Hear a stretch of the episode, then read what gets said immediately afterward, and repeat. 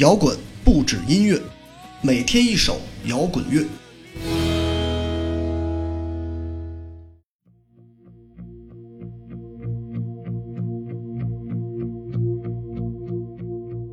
继续小节目，今天推送的音乐是一支由更加年轻、更加独立的乐队所创作的红白色乐队海浪。这并不是一首传统意义上的摇滚乐，更侧重于另类独立与合成器的应用，但却比标准的摇滚乐更加自由，更加打破常规。尽管这是一首有歌词、有唱腔的音乐，但在我的听觉感官里，还是会将其归类到后摇领域，因为整首歌的情绪并非通过歌词推动，而是靠合成器的音效层层推进。人声不再是重点。而是一种氛围的构成。此外，还有大海的采样，还有海洋生物的声音，让整个音乐听起来就像是一场并不激烈的冲浪，自由却不喧嚣，年轻却不狂妄。也许这种生活才是我们最理想的状态。音乐是很私人的东西，每个人都有不同的感受。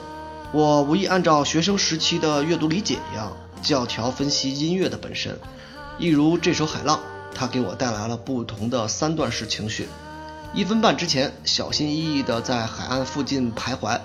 到中段，终于开始向海中心流去；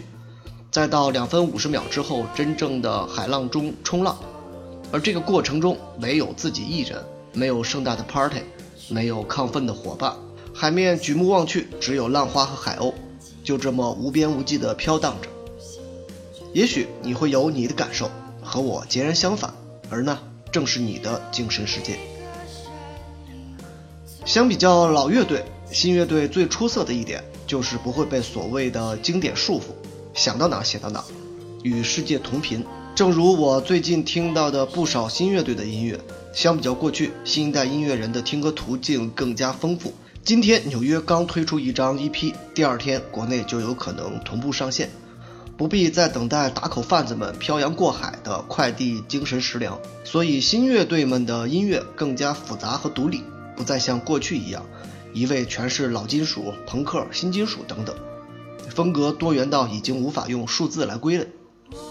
即便我们身在一个偏远的小镇子里，也依然能够与东京、与伦敦、与西雅图同轨，